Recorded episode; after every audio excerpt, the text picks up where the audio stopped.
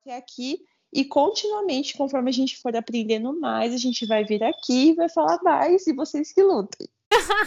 Válida, não é? Eu acho que isso não importa. E acho que todas as religiões devem ser respeitadas acima de tudo.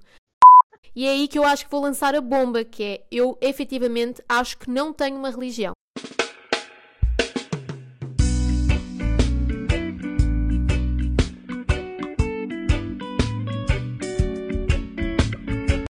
Olá pessoal, bem-vindos ao nosso segundo episódio do podcast. Uh, hoje com um tema bastante interessante. Uh, espero que os que estejam a ouvir agora já tenham ouvido o primeiro episódio. Caso ainda não tenhas ouvido, está disponível no Spotify. Andamos aqui com alguns problemas no Apple Podcast, mas acreditamos que vai ser resolvido já já e quando este episódio for publicado, já consegues ouvir o primeiro episódio. Olá, amiga! Oi, Rafa. Oi, pessoal. Tudo bem? Bem-vindos de novo a mais um episódio. Esse tema é muito legal, é um tema muito extenso também, mas é um tema que eu gosto bastante, porque por mais que as pessoas que nos conheceram, nos conheceram através dos oráculos e não tenha nada a ver com religião de fato, para você ler um oráculo, ele não está vinculado a nada, mas só que a minha história com os oráculos ela não não é desmembrada. Então eu não sou o tipo de pessoa que estudou antes do oráculo, né? Então a religião que me trouxe os oráculos. Então eu sou aquele outro nicho de pessoa que está ligado a isso. Enquanto tem pessoas que só estudam direto. Então, para mim, a religião foi muito importante para eu chegar até aqui, para eu estar fazendo esse podcast. Então, é um assunto que eu gosto demais, demais, demais. Também eu acho super giro e adoro saber um, a religião de cada um, uh, saber o que é que os move, o que é que move a fé das pessoas, acho super interessante. Uh, eu estou ansiosa para saber a religião da Paula uh, detalhadamente, ela está ansiosa para saber a minha, portanto estamos aqui. estamos aqui muito bem. Então vamos, vamos assim, né? Vamos da, da primeira vez que eu comecei falando, então dessa vez, Rafa, conta um pouquinho pra gente o que você quiser abrir sobre religião, sobre como você chegou até aqui, é, sobre a religião ou filosofia, doutrina, o que você quiser passar pra gente. Uhum. Então, olha, primeiramente quero falar aqui que acho que é uma, uma situação importante de ser dita. Uh, nós vamos falar aqui de religiões e dar a nossa opinião e Quero desde já dizer, e acho que também falo pela Paula, que qualquer religião merece respeito, qualquer religião é válida, não há aquela coisa de ah, essa religião é estúpida porque há aquilo, aquilo e aquilo. Ah, eu não concordo, porque não, não, não. Eu acho que o que nos move é o que é o importante e não se aquela pessoa acha que uh, é, é, é válida, é uma religião religião válida, não é? Eu acho que isso não importa. E acho que todas as religiões devem ser respeitadas acima de tudo. Até mesmo quem não tem uma religião, porque acontece muitas vezes as pessoas não terem uma religião. E é aí que eu acho que vou lançar a bomba, que é eu efetivamente acho que não tenho uma religião. E eu já vou justificar o porquê. Então. E eu até também tenho que falar uma coisa, né? Porque uhum. assim, galera, lembrando, quem assistiu o primeiro episódio é muito importante porque a gente resolveu criar esse podcast para falar sobre as nossas vivências.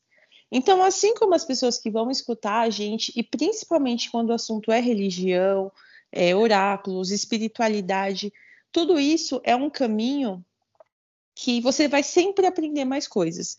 Então, o que a gente vai passar hoje, o que a gente sabe até o presente momento, são as vivências que a gente teve até aqui. Claro que hoje eu sei um pouquinho mais do que eu sabia ontem e um pouquinho menos do que eu vou saber amanhã.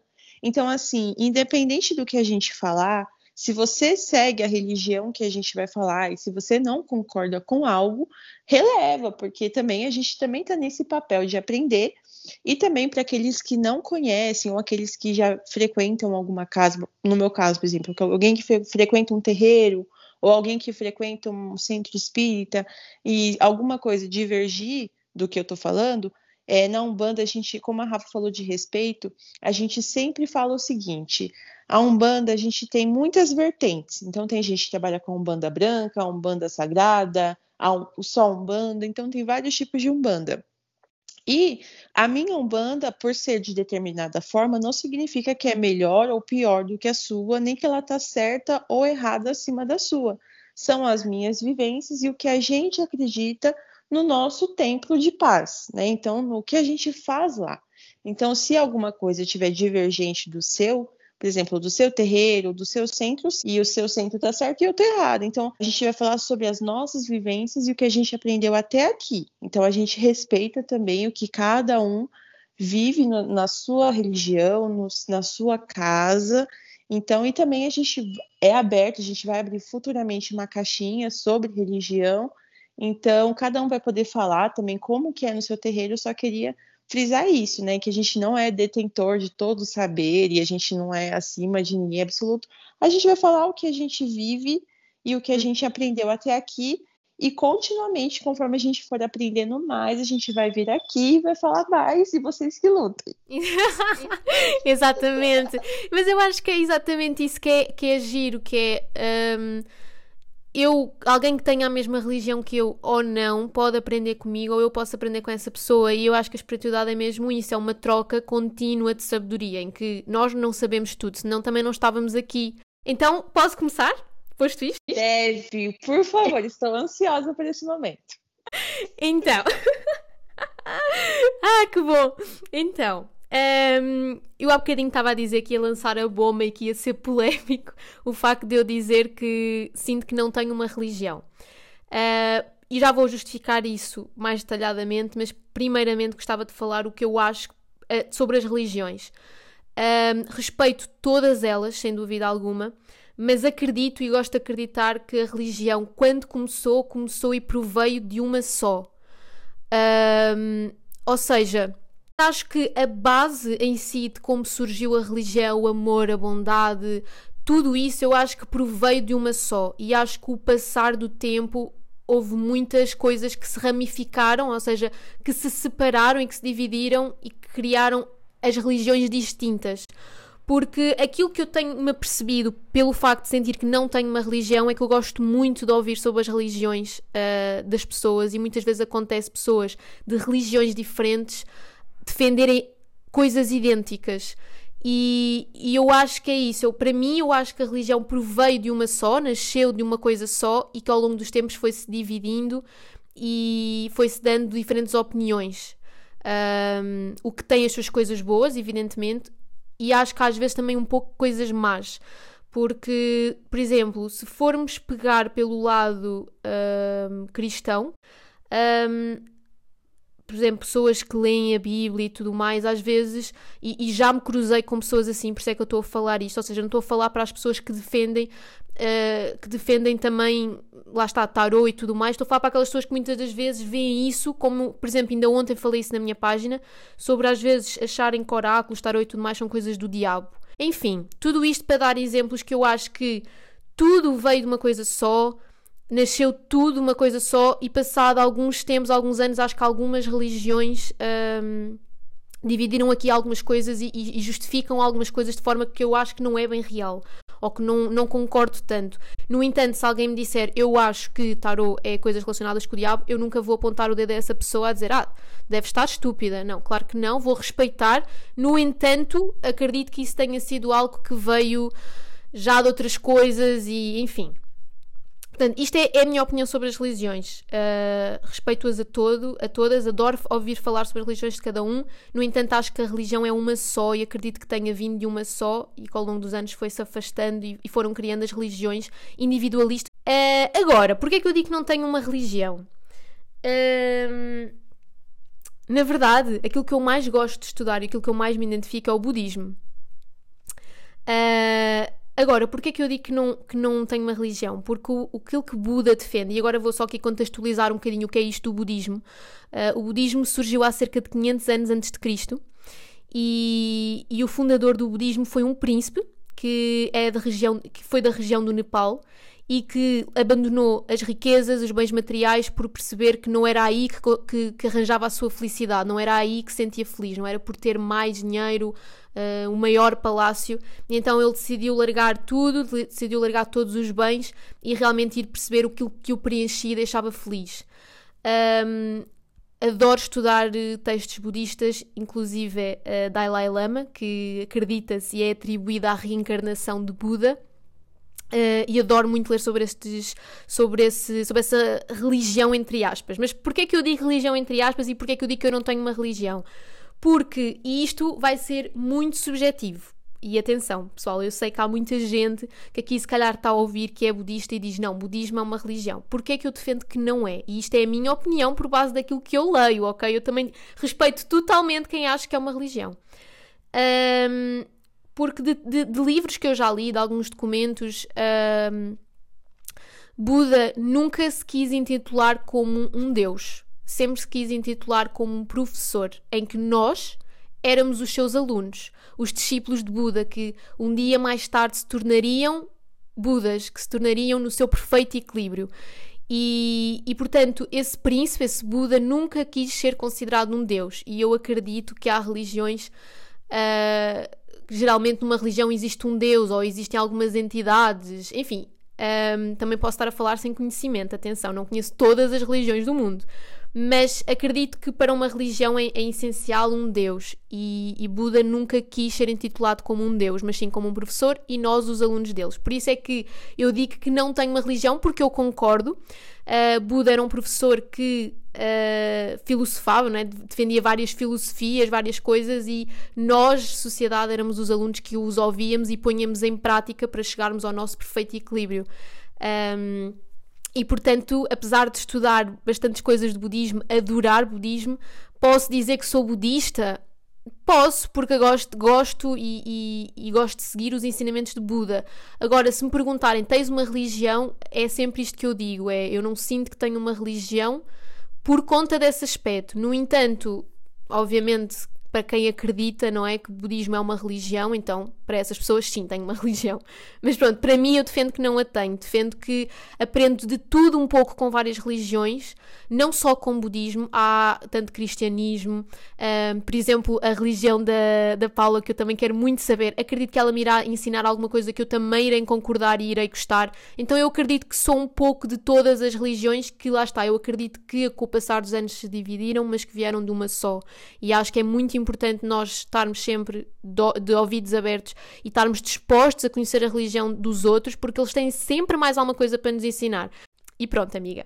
Para já é isto que eu tenho a dizer. Não sei se tens alguma coisa a debater ou alguma coisa que não concordaste. Não, eu achei muito legal e é como eu, eu acho incrível e acho que assim, você falou abertamente de uma coisa que você não tem uma religião, que hoje em dia é uma coisa muito comum, né? Que é como as pessoas chamam elas de universalista ou espiritualista, que é, na uhum. verdade, beber de várias fontes. Porque assim, você segue. A gente, quando a gente tem uma religião, é para a gente ter uma doutrina, né? Ter meio que um norte, uma luz do que fazer. Mas, se a gente acredita também em outras coisas, a gente bebe em outras fontes. Por exemplo, eu acredito em deuses, em deusas. E a Umbanda, que é a minha religião, ela não fala necessariamente de cada uma delas, mas eu acredito nelas. Então, de certa forma, eu também bebo dessa fonte, né? Então, uhum. eu super concordo com você, mas eu tenho uma dúvida. Eu queria saber como que é feito, assim, no budismo, se você puder falar um pouquinho, se você souber, como que é feito o culto, porque eu já vi, acho que é, é, é as várias pessoas também veem aquele altarzinho. Então, não sei se você pode passar para a gente como que funciona mais ou menos aquilo, qual que é o conceito, é, algo nesse sentido.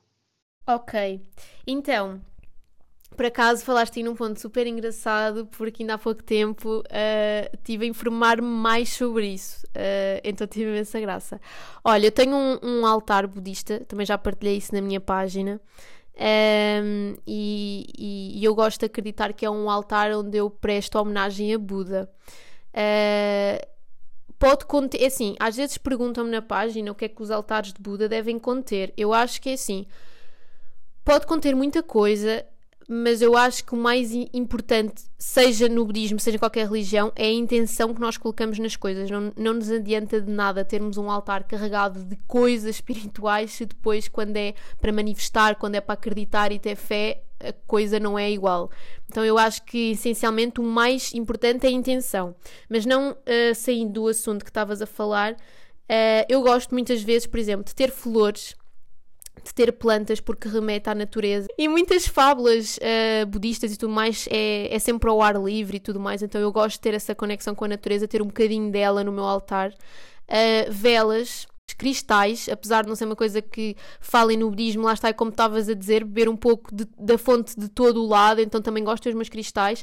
Agora, por exemplo, há as sete taças tibetanas, uh, que é aí que muitas vezes as pessoas prestam homenagem a Buda, onde, por exemplo, em cada taça metem alguma coisa. Há uma taça que, por exemplo, leva comida, há uma taça em que leva água e é uma forma de homenagear Buda, em que a gente deixa aquilo durante um dia e depois recolhe, e obviamente a comida, que pode ser fruta ou o que se quiser, depois também comemos, não, não deitamos para o lixo.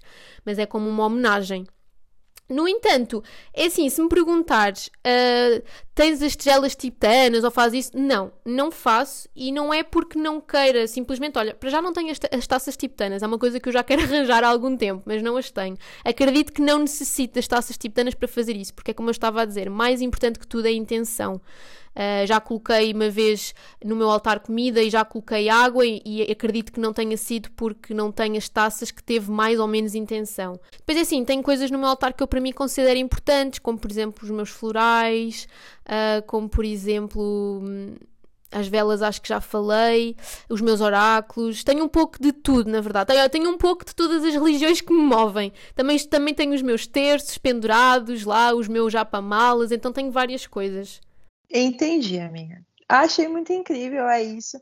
E assim, eu tenho uma amiga minha que ela é budista e uhum. para ela budismo é uma filosofia de vida, não é uma religião. Então serve para tudo. Serve para serve para ela comer, serve para ela tomar o banho dela, serve para ela dormir, serve para tudo. Então não é só um momento do dia dela que ela vai sentar no altar e vai cultuar o Buda. Ela fala que ela cultua o Buda em cada respiração. Cada vez que ela se senta à mesa, cada vez que ela anda pela natureza, ela está sempre cultuando. E eu achei muito incrível quando ela falou isso. Giro, isso é muito giro. Olha, nunca tinha ouvido algo assim. Super giro. E é isto que eu acho engraçado: é que apesar de haver uma religião em específico, as pessoas muitas das vezes criam a sua própria religião, criam aquilo que para elas faz sentido e aquilo que não faz sentido. Uhum, sim. Muito lindo. Agora é sim, amiga. A gente quer saber a tua. Eu olho para essa religião, para já deixa-me dizer que adoro, acho brutal apesar de não perceber nada, eu acredito que deve ser brutal, porque eu às vezes mensagens desses ciganos a passar-me pela, pela minha página e penso que giro! Eu adorava saber mais sobre isto, mas parece uma religião tão confusa porque parece que há tantas pessoas e eu acho que se calhar mais gente aqui sentisse, então olha, a Paula vai desmistificar isto tudo e explicar tudo que eu estou ansiosa. Sim, e assim, eu acho que aí deve, em Portugal devem haver alguns terreiros assim espalhadinhos, porque eu já fiz essas pesquisas, né, de outros países, como que é? E tem brasileiros que vão, se mudam e criam seus próprios terreiros, criam lugares assim, mas é bem pouquinho. Então, aqui no Brasil também eu acho que o que eu vou falar hoje pode ser diferente para algumas pessoas que me seguem, né? Porque muita gente já me pediu para falar sobre religião na minha página. Só que eu sempre tive um certo receio de falar, justamente pelo que eu estava explicando no início. Eu volto a dizer, tudo que eu vou falar está relacionado com o que eu estudo e com o que eu aprendi até o presente momento. Então, é, pode ser que diverja, pode ser que eu aprenda mais no futuro. Eu acho que a religião em si, principalmente a Umbanda, e eu ouvi isso da minha mãe de santo quando eu entrei no, no terreiro, na casa que eu frequento hoje. Ela falou assim: Paula, a Umbanda você aprende vivendo.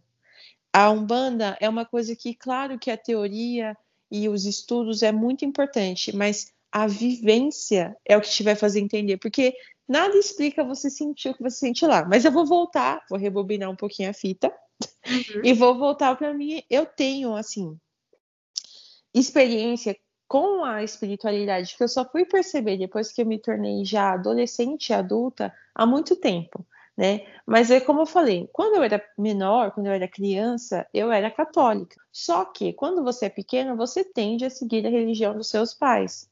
Uhum. E de fato, eu seguia a religião, né, da casa que eu morava seguia o. fiz catequese, fiz tudo isso, né? E até aí, tudo bem. Só que quando você vai entrando mais ou menos lá, quando eu fui entrando pelos meus 10 anos, mais ou menos, 11 anos, eu fui começando a, a ver que não batiam algumas coisas, assim, que eu não me sentia 100%, eu não, não me sentia af, é, afinidade total com aquela religião. E pelo que eu, sei lá, na minha mente, que era infantil ainda, eu, eu sempre, como eu te falei, sempre fui curiosa. E eu sempre achei que eu tinha que entender mais, eu, eu sempre achei que eu, que eu tinha que gostar mais. E quando eu comecei a ver que eu estava indo, tipo, para missa por mais uma obrigação do que porque eu gostava, é como se acendesse um start, assim.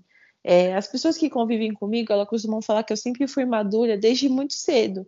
E eu acho que isso também acontece em relação à minha religião. Eu sempre tive meio que essa luzinha piscando na minha cabeça, tanto por conhecer quanto por indagar, né? E, e eu acho que está tudo bem você ver o que está certo, o que está errado.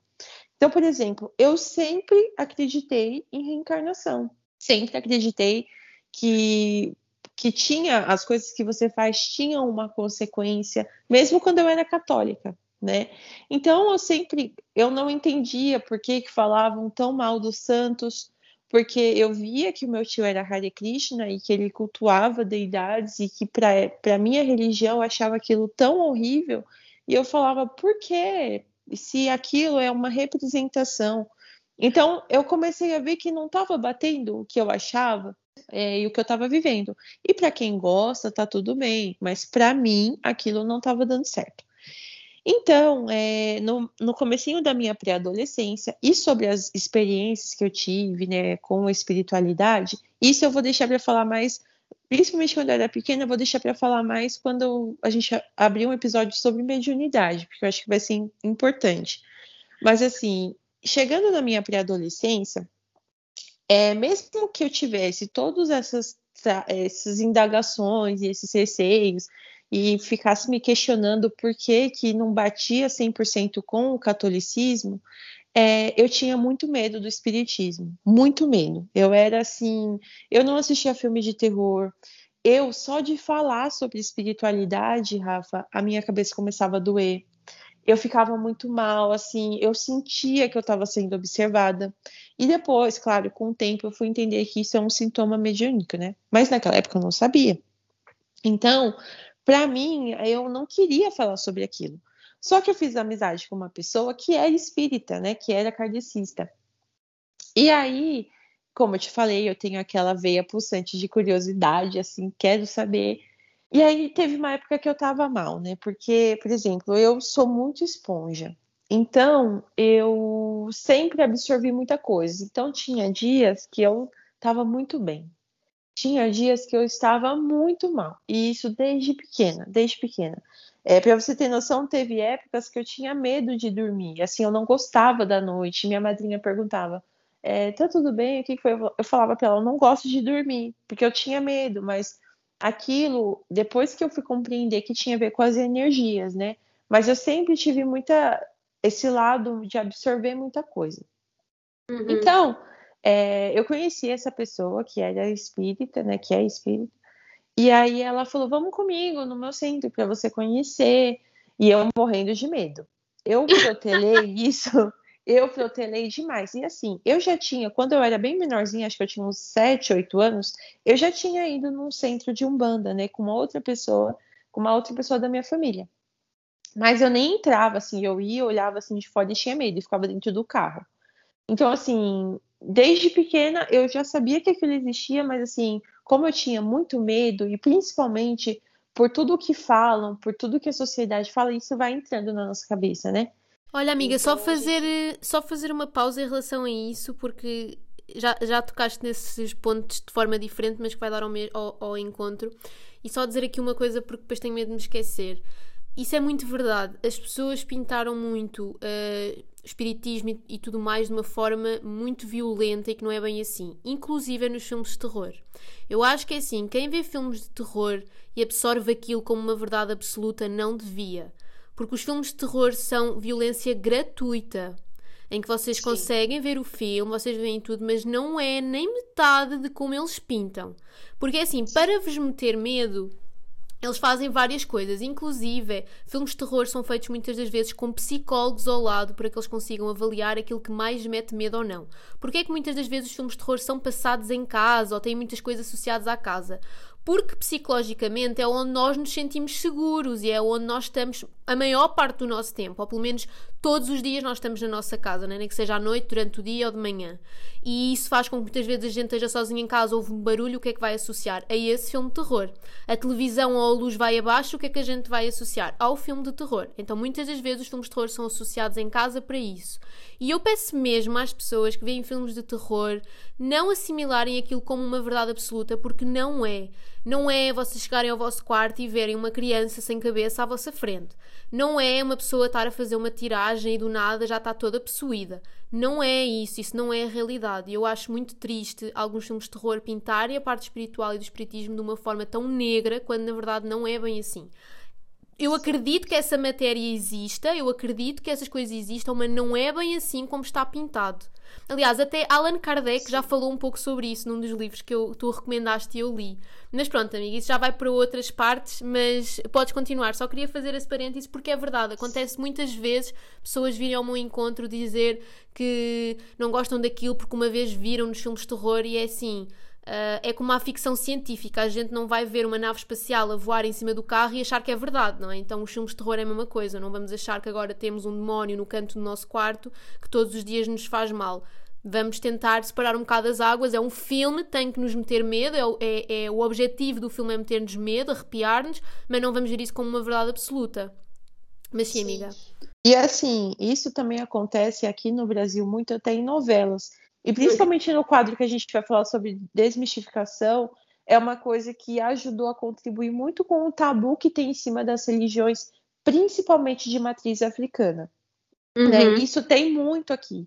Então é uma coisa que é muito triste de ver. Então, aí eu tinha muito medo, né? Só que esse meu amigo falou, vamos. E eu tava numa época que eu tava muito mal, muito mal. E eu estava tendo pensamentos que eu sabia que não eram meus, entendeu?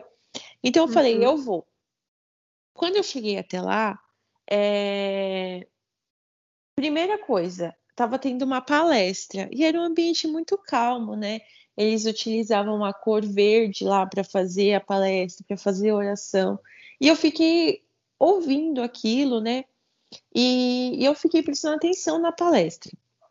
E aí, depois da palestra, eles falaram que ia ter um passe, ia ter um a leitura do evangelho, né? Porque aí eles leem o evangelho e você comenta o que você entendeu sobre ele. O evangelho que eu tô falando é o evangelho segundo o espiritismo. Uhum. E aí uhum. você lê um pouco sobre ele, você conversa, você dá a sua opinião. E aí depois tinha esse passe, né, com uma entidade. Esse centro kardecista que eu fui, ele tinha um dia da semana que tinha um passe com uma preta velha. Não significa que todos os centros kardecistas façam isso, nem que esse centro está errado ou está certo. Lá eles atuam dessa maneira. É o que eu achei incrível. Por mais que eu tenha uhum. ficado morrendo de medo. Só que eu fui até ela depois, né? Porque a minha curiosidade sempre falando mais alto e eu precisava, precisava mesmo dessa conversa.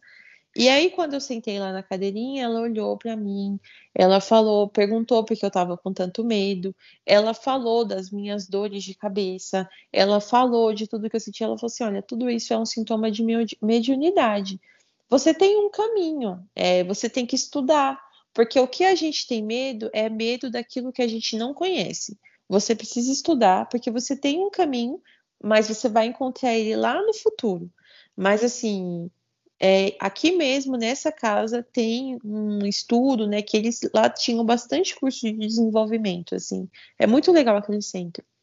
E aí eu falei assim, ah, tudo bem. E ela me deu um evangelho, ela, a, a entidade me deu, pediu lá pro, pro porque tem um, umas pessoas que ficam em volta para ajudar, né?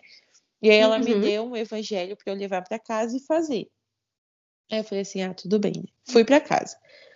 Só que assim, eu fui muito relutante, né, para casa. Eu até abri o livro, mas eu deixei aquilo muito tempo parado. E aí, em determinado momento, é, eu precisei ajudar uma pessoa. Então, essa pessoa estava passando por uma situação espiritual assim muito difícil. E eu resolvi fazer o curso para ajudar. Ajudar porque eu sabia que se eu fosse, essa pessoa iria também. E se ela começasse a estudar, toda aquela desordem que estava na cabeça dela ia dar uma amenizada, sabe? Uhum. E aí, isso também eu vou falar por que, eu tive esse start no, no, no episódio de mediunidade, porque tem a ver com as questões lá que eu falei, dos sintomas e tal. E aí, é, eu comecei a fazer o curso. Quando eu comecei a fazer o curso, foi muito incrível, né? Então, eu comecei a fazer o curso kardecista. É, a, quando você vai para uma casa espírita, você, na verdade, está seguindo o movimento espírita, né? Que está disseminando a doutrina espírita. Então, lá, o que, que a gente faz? A gente lia os livros de Kardec, a gente lia os livros de André Luiz e a gente conversava sobre eles. E a gente compreendia um pouco mais. E eu achei incrível, porque foi através disso que eu comecei a entender mais sobre reencarnação, que eu fui entendendo mais sobre o desencarne, como que funcionava, né? Então a gente foi destrinchando isso através dos estudos e era feito de uma maneira muito tranquila, muito calma, né? E eu gostava muito de ir. E aí, em determinado ponto, a gente foi aprendendo o que era passe, né? Então, em determinado momento, a gente foi começando a fazer alguns exercícios de mediunidade. Então, se você tem vontade de entender mais sobre o kardecismo, sobre o espiritismo, ou se você quer entender mais um pouquinho sobre essa questão de reencarnação, se você sempre teve dúvidas, eu super indico você ir ou você começar a fazer um curso dele. Não vai ter nada de assustador. Mas é muito interessante se você se alinha com esse tipo de doutrina, você entender como as coisas funcionam, assim. E claro que você pode ser que você não ache um centro de cara igual. Depois disso, quando eu tava, eu lembrei, claro, das provas, porque isso foi anos depois daquele dia que eu tinha ido. Não foi no, tipo, na semana seguinte, porque eu estava muito resistente, né? E quando a gente resiste, não é igual as pessoas falam, até quero já desmistificando isso, que as pessoas falam que quando você tem o dom da mediunidade, você não trabalha, você sofre. Não é nada disso.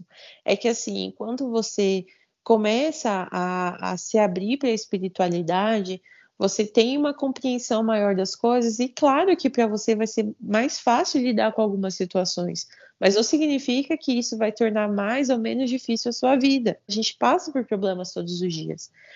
Então, fiz o curso, adorei.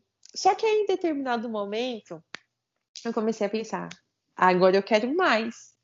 Só isso, daquela forma, igual lá quando eu era que eu falei, não, mas isso não tá encaixando. Mas por que isso? Não, eu quero mais. Então, eu fui pro espiritismo. Tinha até um adendo, né, que eu quero falar. Olha só como as coisas são incríveis. Eu fui na intenção não só de fazer por mim, eu fui na intenção de ajudar uma pessoa que eu gostava muito. E no final, eu gostei demais. Então, assim, às vezes também isso está muito atrelado ao espiritismo, né? Que foi lá que eu aprendi o que, que era tanto a reencarnação, quanto que era magnetismo, quanto que era energia, e principalmente eu aprendi o que era fé, o que era amor, o que era caridade.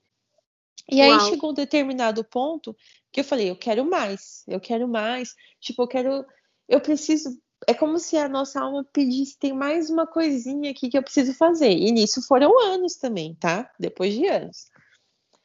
E aí, aquela mesma pessoinha que me levou lá, aquela mesma pessoinha começou a ir em centros de Umbanda.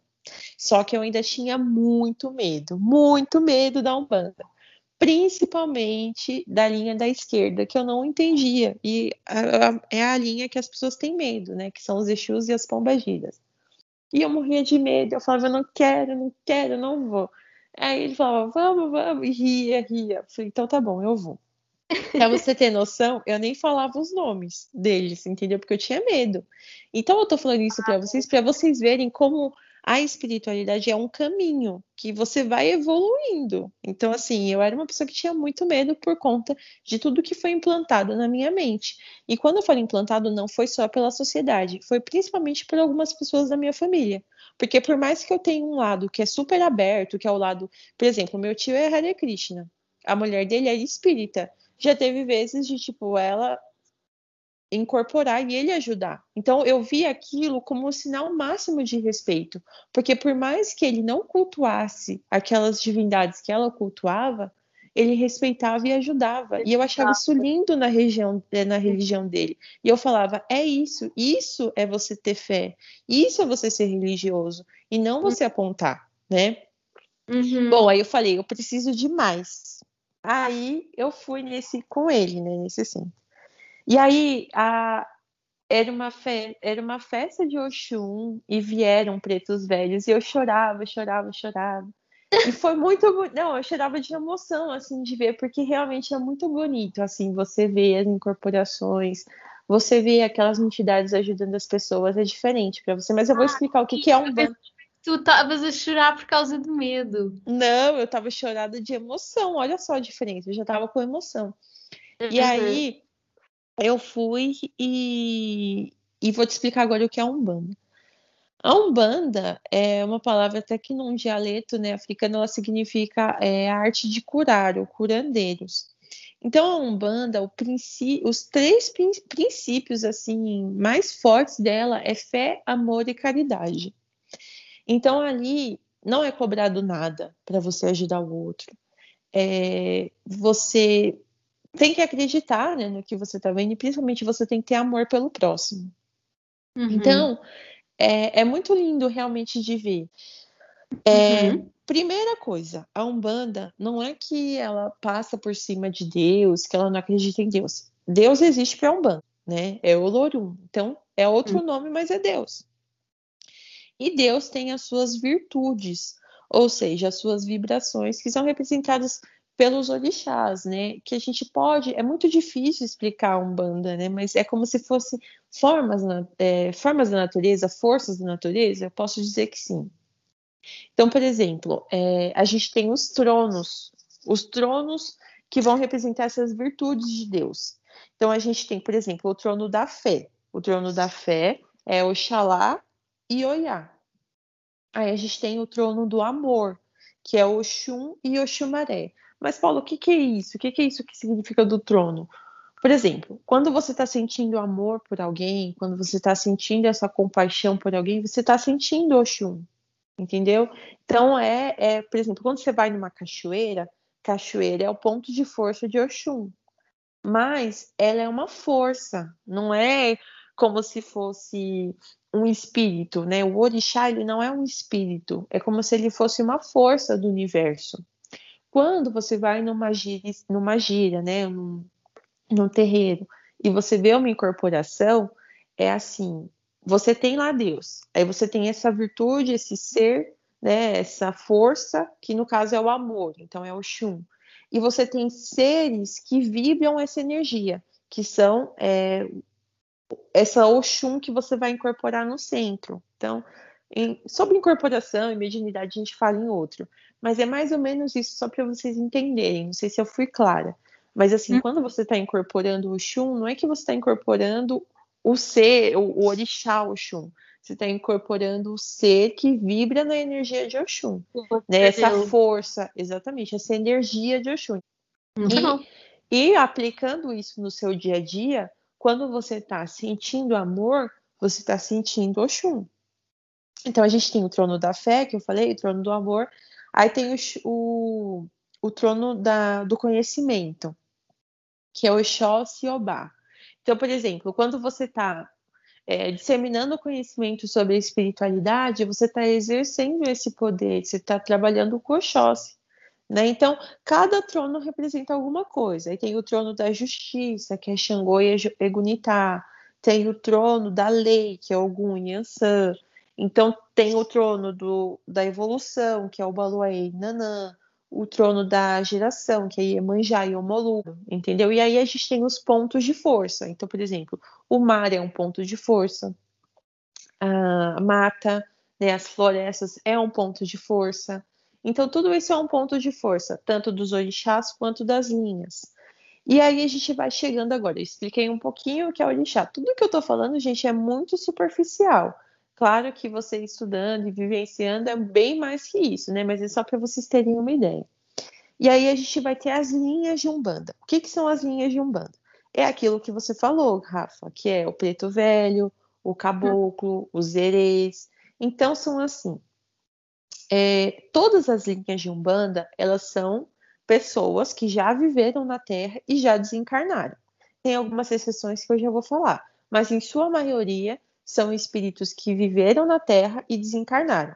Quando elas vêm nas, nas sessões, nas gírias, elas vestem a roupagem. Então, assim, por exemplo, preto velho. Geralmente, o preto velho ele é um, um espírito de um velho escravo, né, que sofreu aqui na escravidão, porque a Umbanda ela surgiu em 1908, né, é, através de, uma, de um rapaz, né, que era o Zélio de Moraes. Ele teve uma incorporação, os médicos não sabiam o que, que aquilo significava, porque ele começou a falar e agir com trejeitos de índio. E aí ele foi num centro kardecista, um centro espírita, e lá identificaram esse outro espírito. Porque diferente do espiritismo, o espiritismo, quando há uma, por exemplo, uma mesa de desobsessão, porque tem. Lá os espíritos vêm justamente da maneira como eles desencarnaram. Então, por exemplo, se você vê um sofredor numa mesa de desobsessão, ele vai agir e falar como ele era aqui na Terra.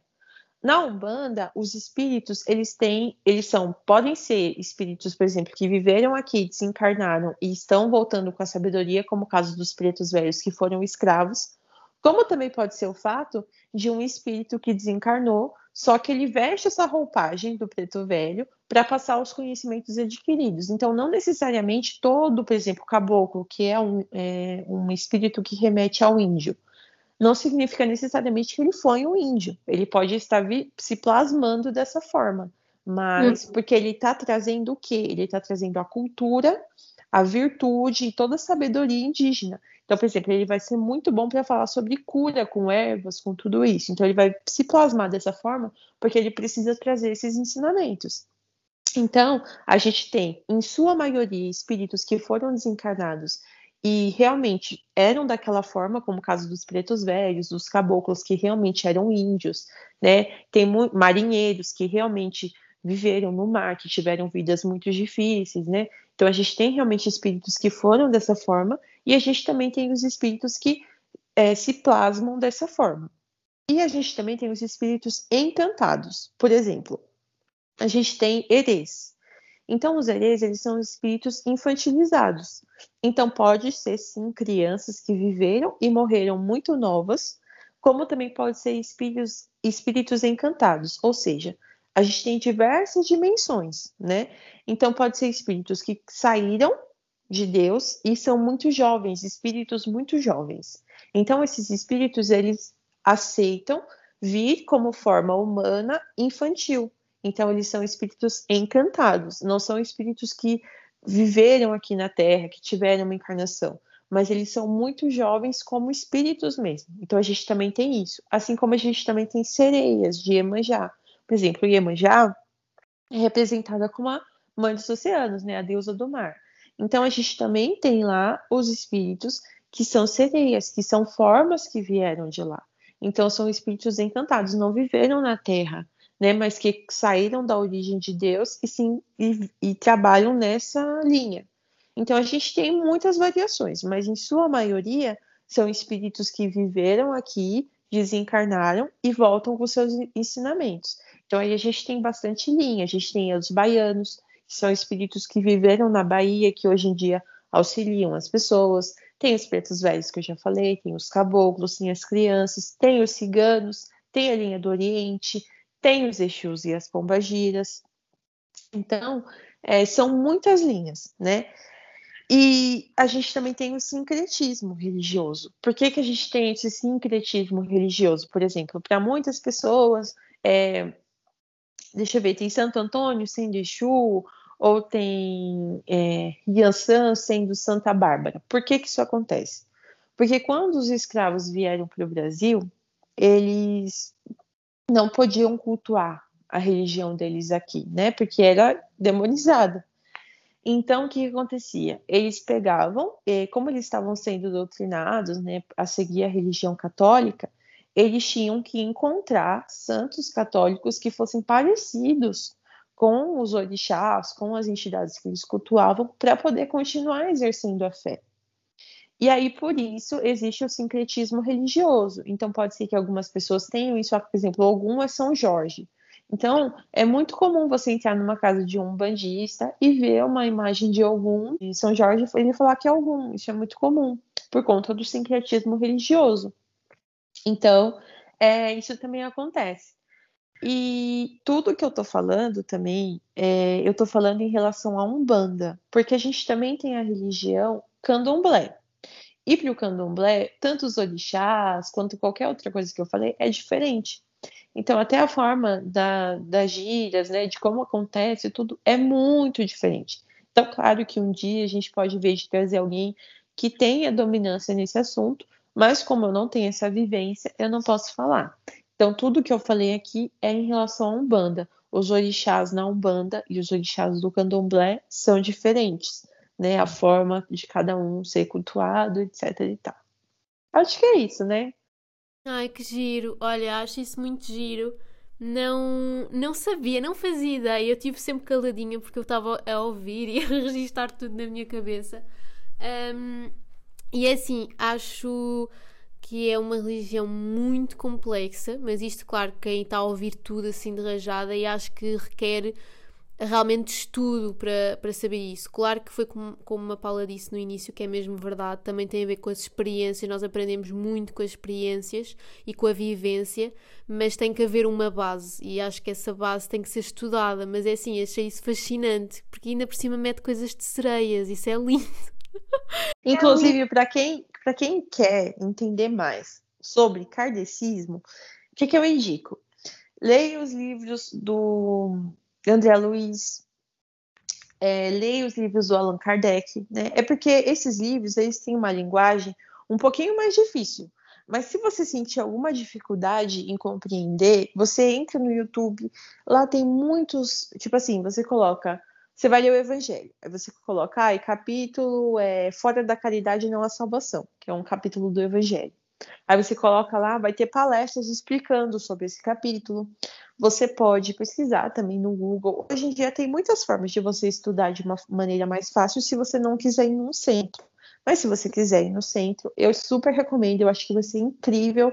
É um processo assim que você vê de evolução gritante. E então eu recomendo, né, livros espíritas. Você pode ler também romances para você começar a entender sobre reencarnação. Só que quando a gente está estudando sobre religião, o que eu sempre recomendo e faço é que você estude livros de romance e livros técnicos. Por quê? Porque você vai ter o romance que vai mostrar na prática como funciona, mas você também vai, ser, vai ter livros técnicos para você entender o porquê de cada coisa. Né? Então, por exemplo, quando eu falo livros técnicos, se você pegar os livros do Allan Kardec, por exemplo, o livro dos Espíritos, o livro dos Médiuns, que são perguntas e respostas, é um livro que vai te ajudar a ter uma base legal. E aí você lê romances, lê Exíbia, Mônica de Castro, são livros, romances espíritas, que têm histórias muito incríveis e que vão te fazer colocar na prática, meio que colocar na prática aqueles ensinamentos. E você também vai fazer a ponte com a sua vida. Agora, se Isso. você quiser ler livros umbandistas, você quiser entender mais sobre a Umbanda, mesma coisa. Eu recomendo que você leia livros técnicos e recomendo que você leia livros é, romances. Romances umbandistas, né, que você pode procurar. O meu primeiro romance umbandista chama Tambores de Angola. É um romance muito incrível. É, assim, é perfeito porque ele mostra como que funciona no astral, tipo, como que uma pessoa que está obsidiada, como que é feita a limpeza áurica desse ser humano, entendeu? Então vai mostrando a atuação desses espíritos que eu tô falando para vocês, como que os caboclos, os exus, como que eles fazem essa limpeza, como que funciona no astral. Então é muito legal para você entender. Então os livros do Rubens é, Saraceni, são livros muito bons para você aprender a técnica. Então, por exemplo, se você pegar, eu tenho alguns aqui, Orixás Ancestrais. Aí você vai ler e você vai entender sobre esses tronos que eu falei. Você vai entender o que, que é o trono da fé, o que, que é o trono do conhecimento, você vai entender cada um.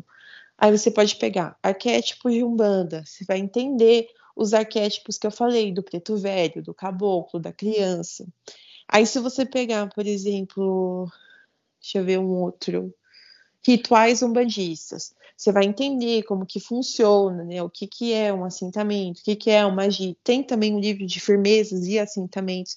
Então, tem muitos livros do Rubens que você pode começar para você entender o fundamento das coisas. E se você for ler Rubens Saraceni, você sempre tem que começar pelos livros pequenininhos, aqueles livros que é 100 páginas, porque esses livros eles, ele escolhe falar sobre um nicho e aí depois você vai passando por outros. Então tem lá sete linhas de umbanda. Aí você vai entender sobre esse, terminou esse, você lê outro pequenininho. E aí, paralelo, você lê os romances. Então, gente, do Rubens tem o romance chamado Guardião da Meia-Noite. É um livro incrível para você entender, né? Para você ver também, né? Para você, você ficar entretido na história de um Exu. Então é muito legal você ler esses livros. E tem diversos outros, mas aí vocês busquem no YouTube. Ah, e outro livro que é muito bom para vocês começarem também a entender são os livros do Alexandre Comino. Ele tem livros que ele fala sobre incorporação. Ele tem um que ele muito bom que é Umbanda não é macumba. É muito bom. Sou o título já promete. Sim, são livros assim, incríveis para você entender de fato o que, que é. E claro, se você tiver a oportunidade, quando você estiver vacinado e, e as coisas estiverem me melhores aqui em relação à pandemia, vá numa gira. Exatamente, e que às vezes dê a oportunidade de conhecer, quem sabe não, não acaba por gostar ou mudar de opinião não é? Eu acho que isso é muito giro. E, e é assim, estava a ouvir-te a falar da tua religião e adorei. Achei super interessante. Olha, eu não estava, não vou dizer que não estava à espera, não no sentido de ser interessante, mas não estava à espera que fosse tão complexa, com tanta coisa. Achei isso super giro, porque é Sim. como se fosse quase um trabalho que é teu, mas ao mesmo tempo de equipa, sabes? Sim. Então é, é muito giro, é. é muito giro mesmo. E você vai, eu acho que você vai entendendo mais, assim, como você não tem, e as pessoas que nos ouvem, que são de Portugal também, quando a gente abrir um episódio sobre mediunidade. Ai, eu tô ansiosa para isso. Olha, amiga, acho que foi um episódio muito bom, bem completo. Ainda houve, ainda houve livros incluídos, foi bem completo. Não, eu estou a brincar, mas olha que. Não, não, eu estou a brincar, mas a verdade é que li livros uh, que a Paula me recomendou que adorei. Uh, inclusive estou ansiosa para esse episódio de mediunidade que iremos gravar. Um, e acho, eu acho que é isso, acho que a gente resumiu muito bem. Uh, assim, gostava que fizéssemos mais um episódio sobre religiões, até para falarmos sobre outras que existam e que a gente não conheça tanto. Quem sabe até trazer alguém que seja dessa religião. Mas acho que resumimos muito bem porque lá está, uh, não, não quero que ninguém se sinta afetada por algum comentário, como dissemos de início, é a nossa aprendizagem, é a nossa opinião, hum, vale o que vale. Sim. É... E outra e... coisa, né? Se a gente fosse discorrer mesmo sobre religião, teria que ser no mínimo um episódio para cada uma, porque é muita coisa para falar, é muita coisa.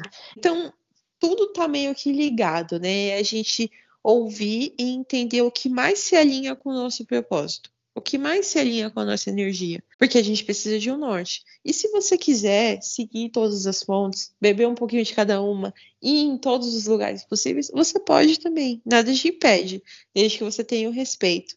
Olha, adorei este episódio.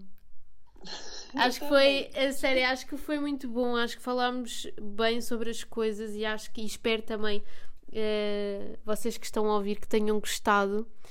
Um, qual será o próximo episódio? Já tens em mente? Eu acho que a gente pode falar sobre mediunidade, né, amiga? Para é? continuar mesmo meio que nessa linha. Pronto, então fica aqui um spoiler. Um, deixar, falarmos aqui dos nossos arrobas do Instagram um, porque é aí que nós comunicamos mais acerca do podcast, uh, onde deixamos as caixinhas de perguntas, sondagens e às vezes podemos dar alguns spoilers sobre alguma coisa que vai ser falada no, no podcast, então é bem fixe. fixe. fixe. Eu amo essa é palavra. Bem, é bem legal um, porque acabam por poder também comunicar connosco e dar uma opinião e fazerem como a gente quer uh, que façam parte deste podcast. Um, e portanto, vamos então depois deixar uma caixinha de perguntas para vocês falarem, até podem partilhar connosco uma religião que vocês tenham, alguma dúvida, alguma coisa que não tenham percebido que a gente falou, que possamos falar no início do próximo podcast. E, e é isso, o meu, o meu arroba do meu Instagram é uh, arroba underscore underscore mercaba e depois três underscores seguidos. E o da Paula é? Ametista Lunar. Lunar você vai me achar lá uma foto do universo linda. Roxa e azul, maravilhosa, com imensas fases da lua. Então é isso, gente. Muito obrigada e até o próximo podcast. Um beijo. Beijinhos.